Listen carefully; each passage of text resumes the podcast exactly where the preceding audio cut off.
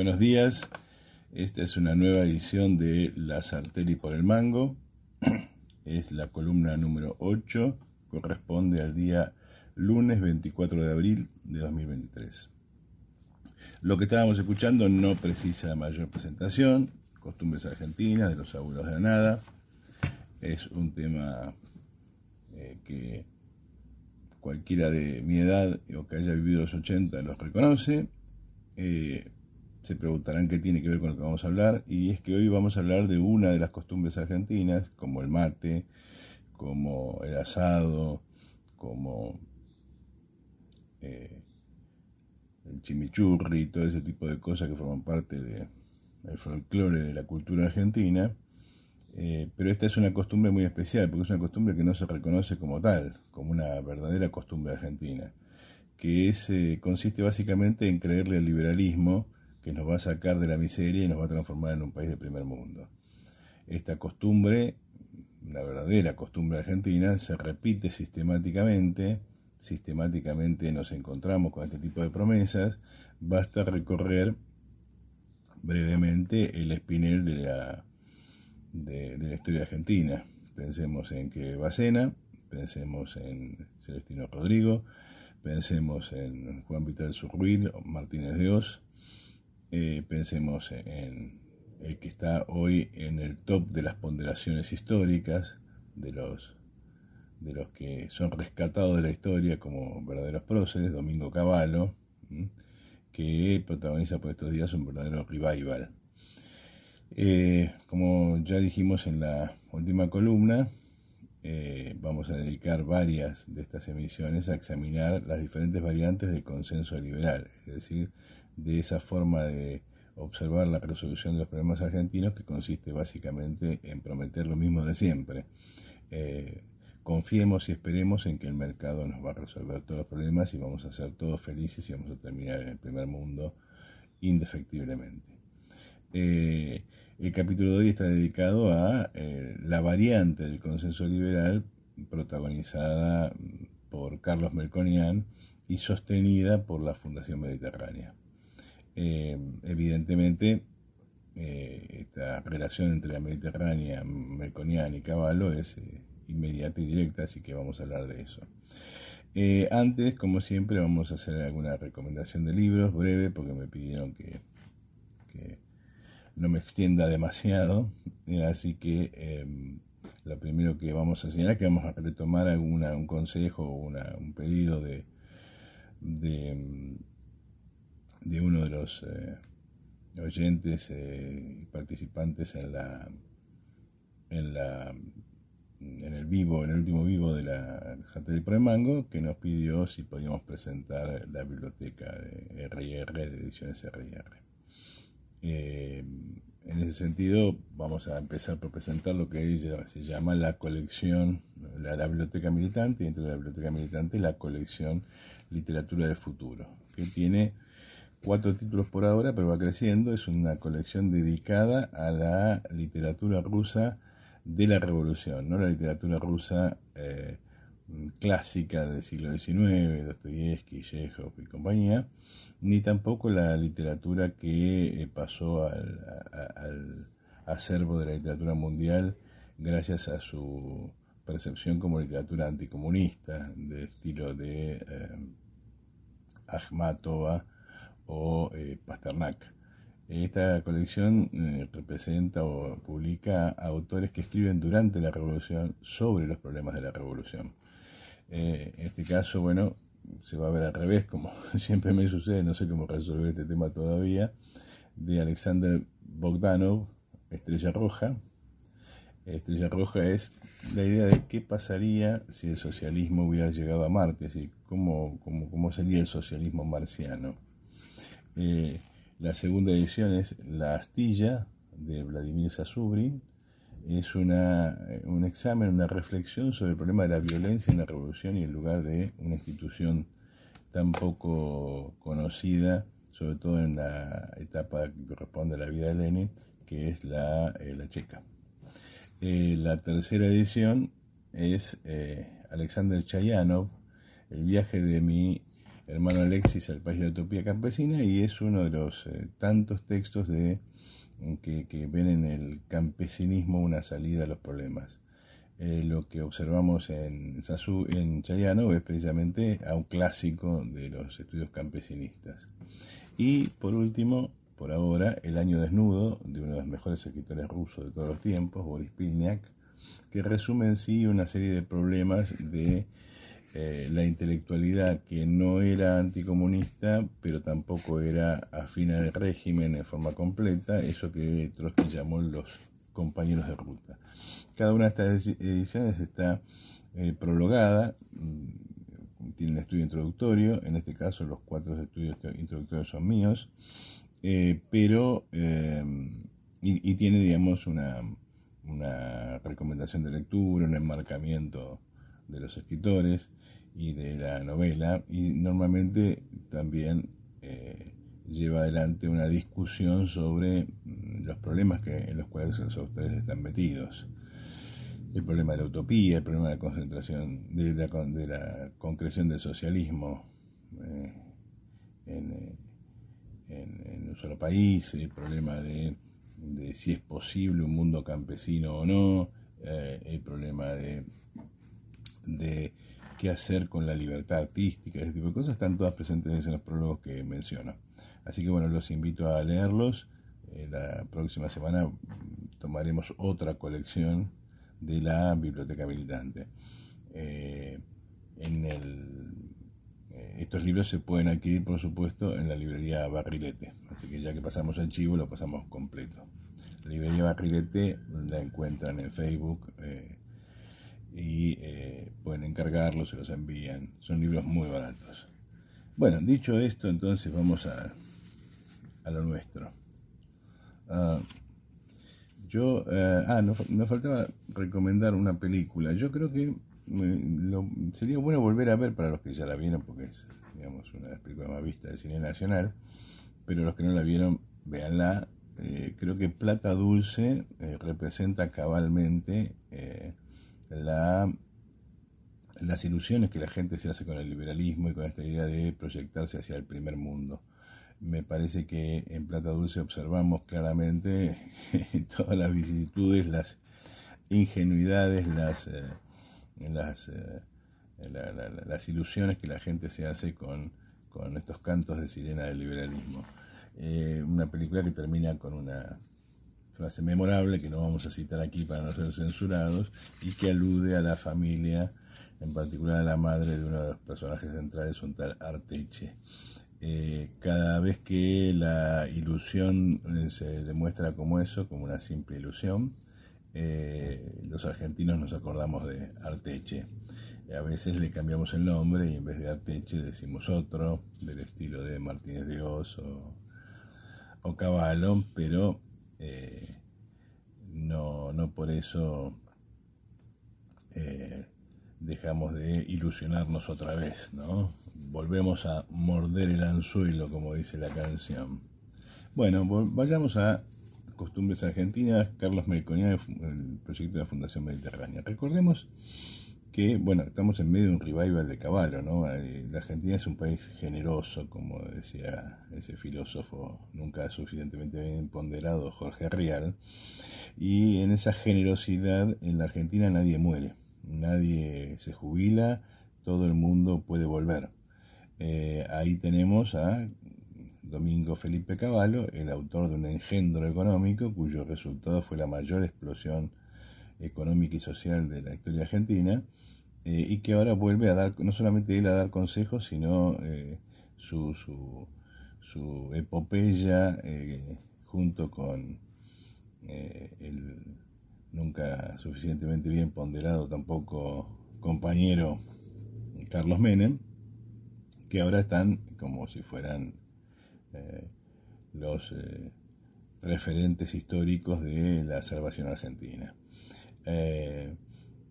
Eh, obviamente hablar de Caballo y no hablar de la Fundación Mediterránea es absurdo. Caballo es una producción directa, inmediata de la Fundación Mediterránea. Caballo tiene digamos, una larga historia con Fundación Mediterránea. Es, la Fundación Mediterránea es una entidad cordobesa, un think tank cordobés, que lo llevó de la mano eh, hasta estudiar en Estados Unidos, eh, volver a la Argentina, formar parte del gobierno militar, eh, ser presidente del Banco Central y estatizar la, deuda privada, después ser canciller de Menem, después el creador de la convertibilidad, volver con De la Rúa, es decir, una larga prosapia en la historia argentina, por lo menos en la historia económica reciente. Eh, y todo eso lo hace gracias a ese envión inicial y a esa tutela permanente de la Fundación Mediterránea.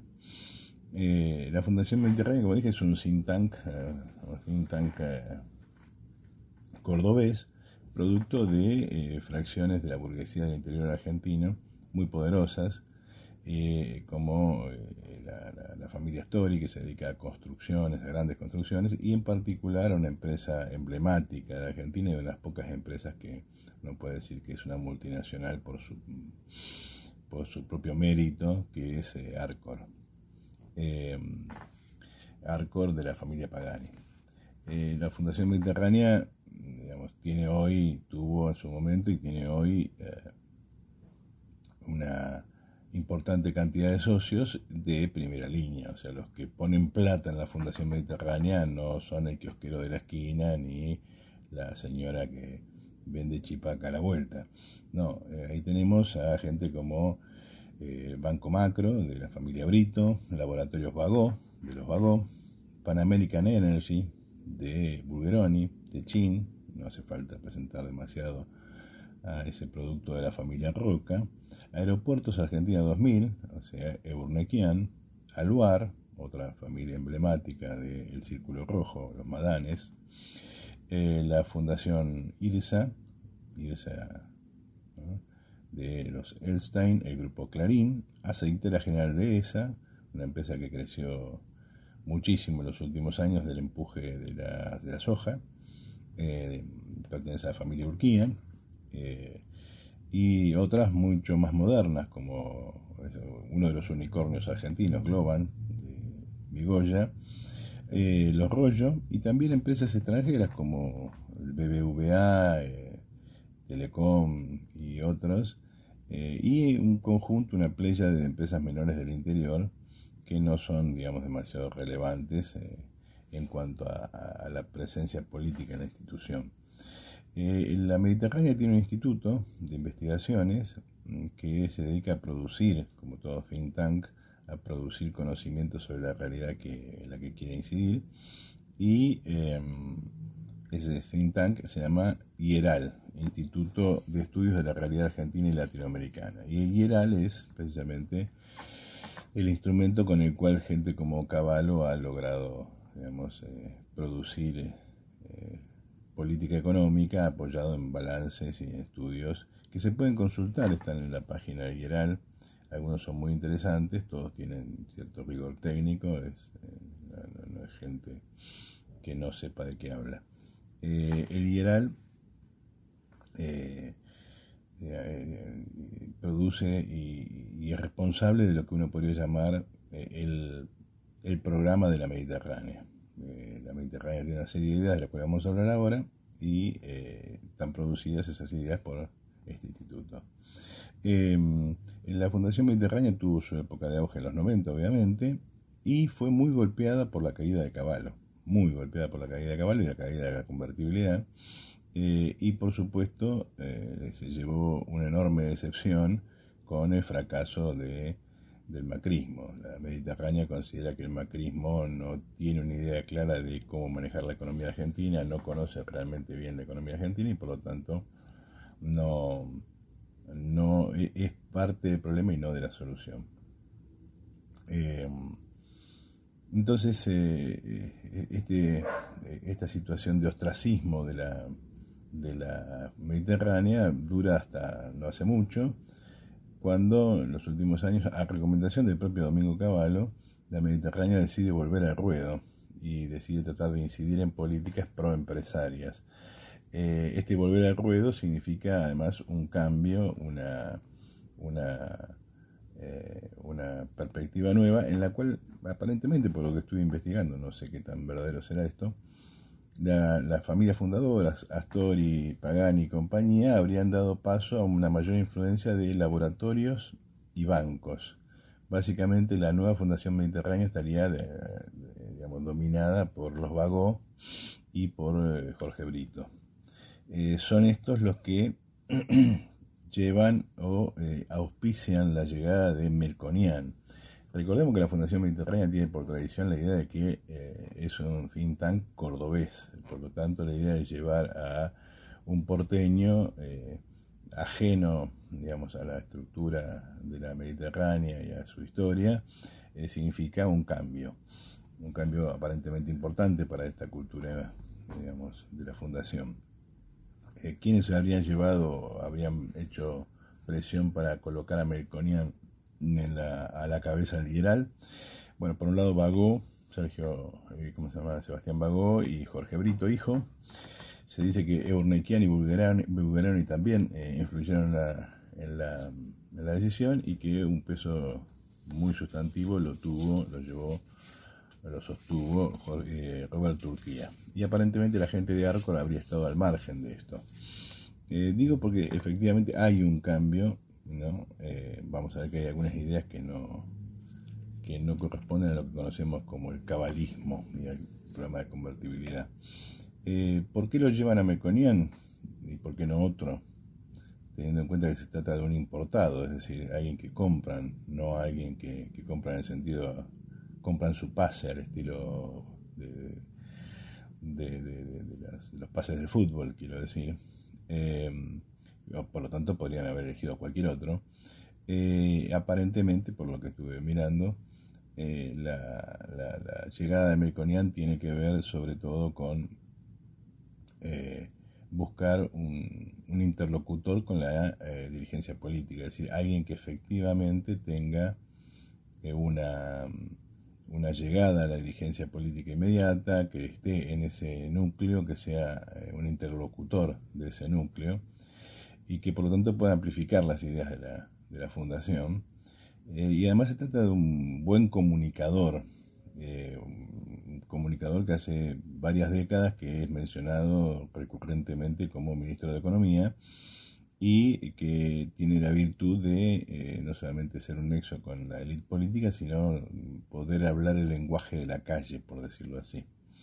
Eh, si uno lo, ve y lo, lo, escucha, efectivamente habla como una persona común, él se presenta como tal, se presenta como viniendo desde abajo, es un muchacho de Banfield que hizo el esfuerzo de estudiar por sí mismo, etcétera, etcétera, etcétera, y que siempre maneja un lenguaje, como dice él, para que me entienda mi tía, ¿no? para que lo entienda mi tía. O sea, un personaje que remite a, eh, a cierta costumbre argentina también de, inventar un personaje popular al cual explicarle, como hacía Bernardo Neustadt. ¿no? Eh, Bien, eh, entonces eh, se ha transformado en el vocero de las ideas de la Fundación Mediterránea. La pregunta es cuáles son las ideas de la Fundación Mediterránea. Eh, hay un documento muy interesante en la IERAL, se puede bajar, es un largo documento de 300 y pico de páginas, donde eh, un documento elaborado en, el 2010-2011, está publicado en 2000, como, como publicado en septiembre del 2010, pero se alude allí a que el documento se preparó en buena medida también durante el 2011, así que esa debe ser una versión bastante más, más, cercana a, este presente, eh, donde se señalan una serie de cosas eh, que es importante prestar atención. El documento se llama Una Argentina competitiva, productiva y federal.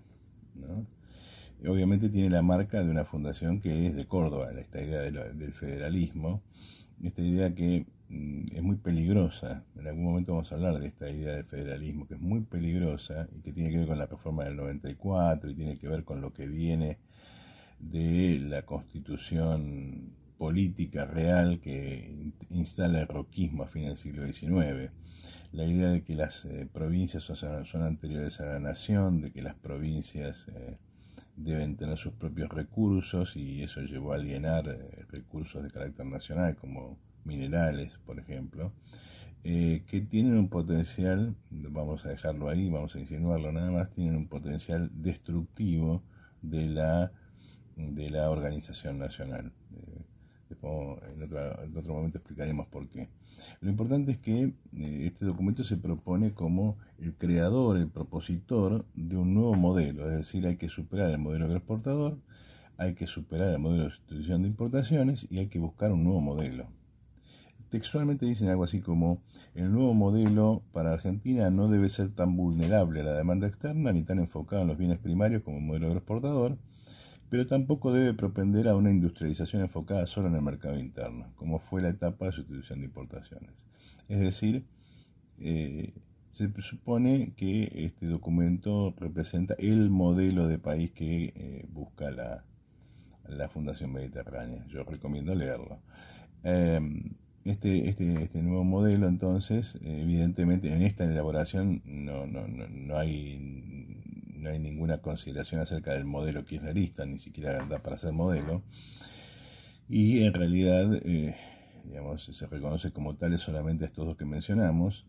Eh, los que van a Historia Argentina 3, a los teóricos de los sábados, saben que, o lo van a saber porque es una clase que viene en breve, que esta idea de modelos es una idea muy, muy precaria para poder entender la historia argentina. Pero bueno, vamos a aceptar eso aquí y vamos a señalar que la Fundación Mediterránea cree tener un nuevo modelo para Argentina. Ese nuevo modelo, digamos, la Mediterránea busca una inserción internacional con países complementarios. Acá no hay un alineamiento automático con Estados Unidos, esto parece interesante. Eh, la Argentina tiene que alinearse con los BRICS, con los grandes mercados que son complementarios, la India, China.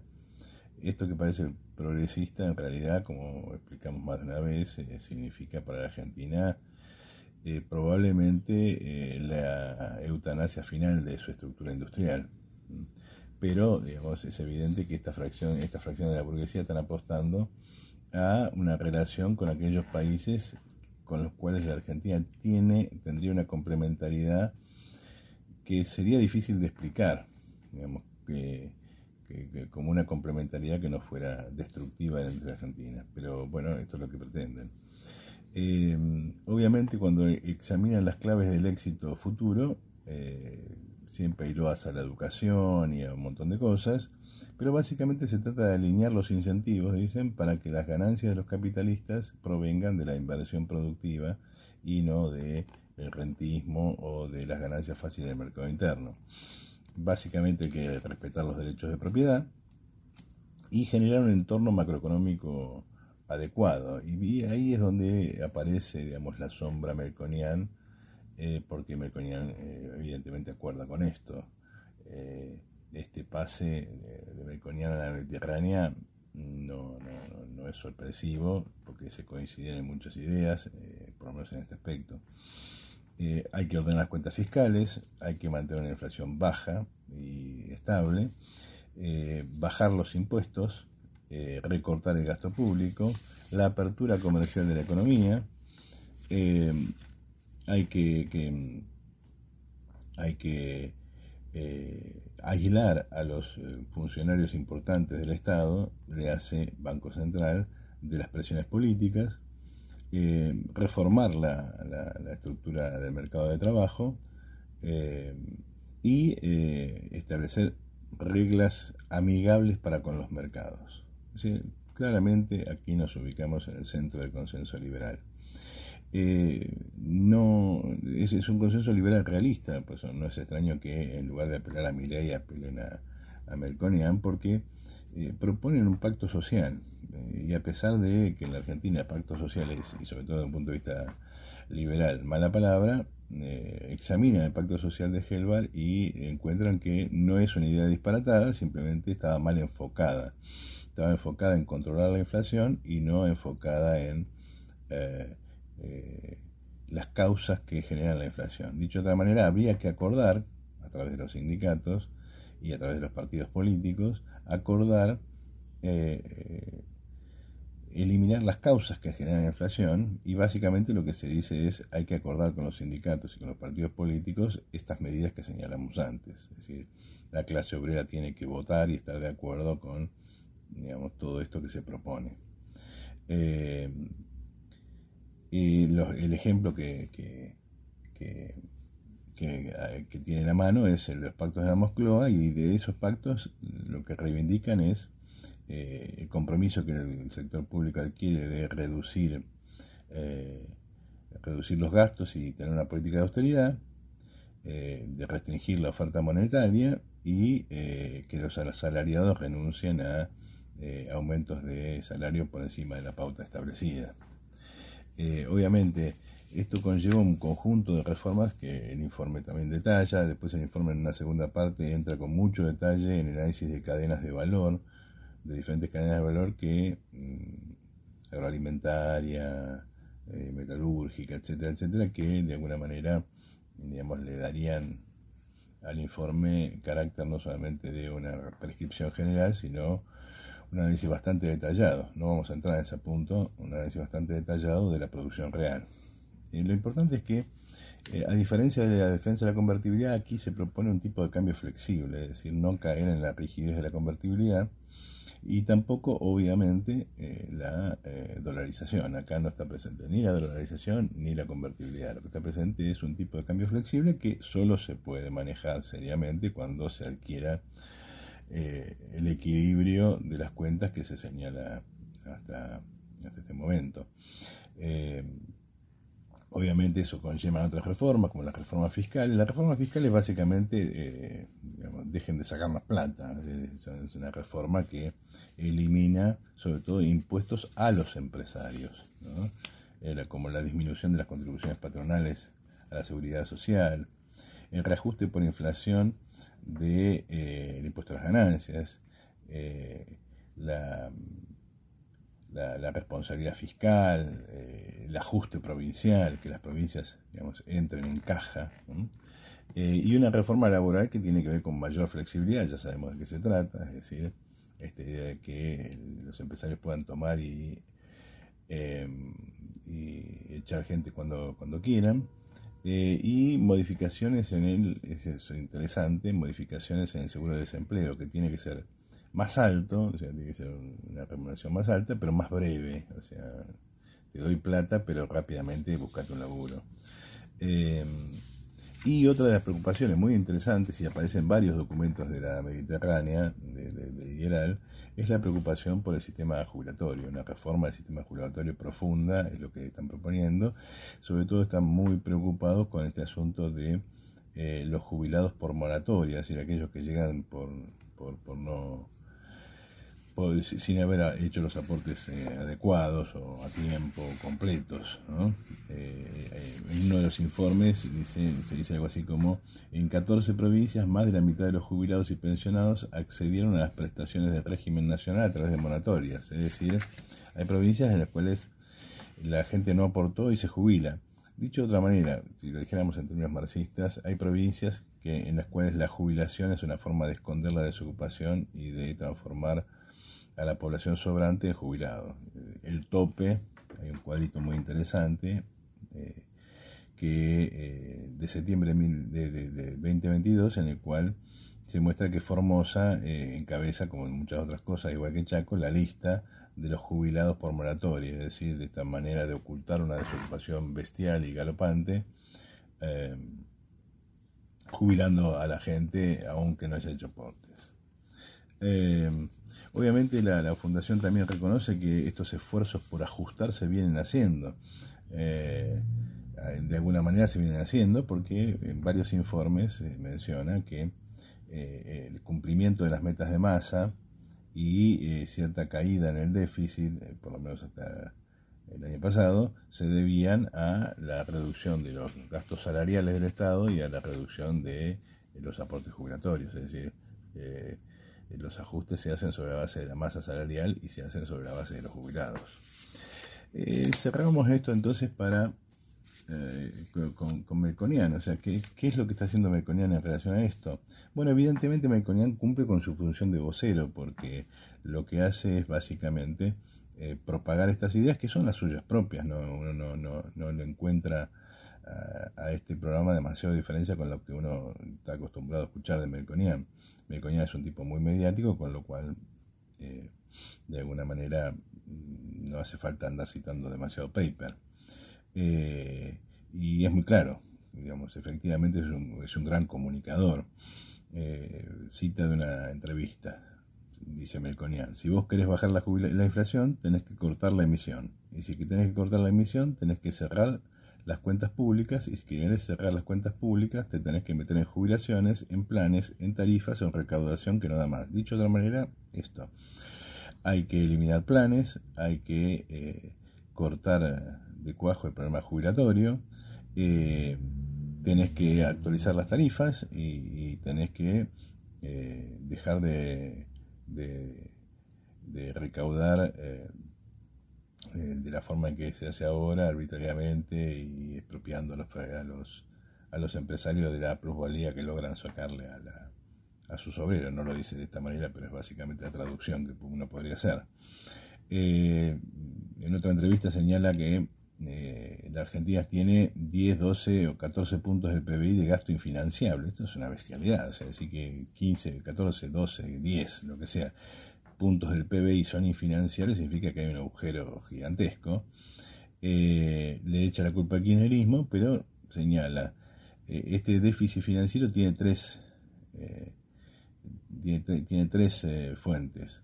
Tres puntos, 3% del PBI de lo que señalaba antes, tiene que ver con tarifas, tres de jubilaciones y tres de planes y asignaciones. Entonces ya está claro que las medidas que anuncia Melconian son la eliminación de los subsidios, entre comillas, populares, una reforma previsional para los nuevos trabajadores y eh, arreglar de alguna manera lo que ellos llaman el régimen residual. O sea, a los nuevos trabajadores les vamos a encajar un nuevo sistema jubilatorio y a los, eh, a los viejos eh, jubilados vamos a tener que arreglarlos de alguna manera porque el sistema no, no puede seguir así.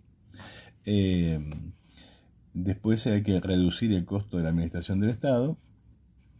Dicho de manera, hay que ajustar el Estado, hay que eliminar eh, empleados, eh, bajar la cartera de, gastos de todo tipo. Eh, hay que privatizar, ahí el enfoque está, el ojo está puesto sobre aerolíneas hay que reformar las jubilaciones, las relaciones laborales, eh, el tema de la industria del juicio, ese asunto, y sobre todo el tema de los convenios colectivos, es decir, vamos a una actualización de los convenios colectivos que los modernice, que haga que se alineen con esa macroeconomía que señalaba la Mediterránea. Eh, y por supuesto tiene el ojo puesto en el conurbano, que no puede seguir recibiendo los subsidios que recibe. Eh, obviamente, coincidiendo con la Mediterránea, para Melconian la dolarización es, textualmente una estupidez. Eh, hay que recuperar la moneda. Eh, y como sosteníamos, se sostenía de Pablo en, la columna anterior cuando hablábamos sobre este tema, hay que reconocer la bimonetariedad, hay que legalizar esa bimonetariedad. En Argentina se puede usar tanto el dólar como el, como el peso. Concluyendo, eh, tenemos aquí una versión de lo que hemos llamado el consenso liberal en su variante eh, realista. Eh, obviamente, como siempre, hay que, hay que decirlo, porque si no pasa desapercibido, el sujeto de este proceso es la burguesía, la clase obrera solo tiene que poner el hombro, solo tiene que aceptar los sacrificios, confiar y esperar. todo el programa consiste, como buen programa liberal, en la creación de incentivos a la conducta desesperada de los empresarios. Eh, hagamos todo este sacrificio y esperemos que los empresarios sepan hacer las cosas. Nosotros, diría la Fundación Mediterránea, vamos a orientar la cosa en un sentido realista. Nada de disparates de realización, nada de entregar el país a los Estados Unidos eh, simplemente porque no nos conviene, nada de, digamos, de, experimentos raros.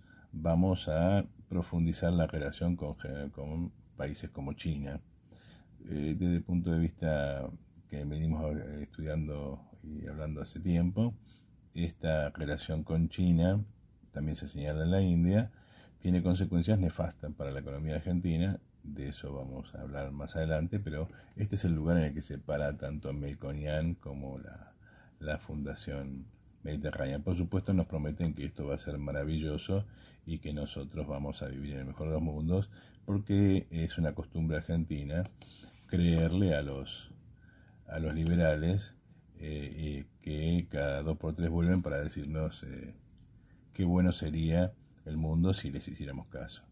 Nos vamos entonces ahora hasta la próxima semana volviendo a escuchar a compañero Calamaro y a los abuelos de nada.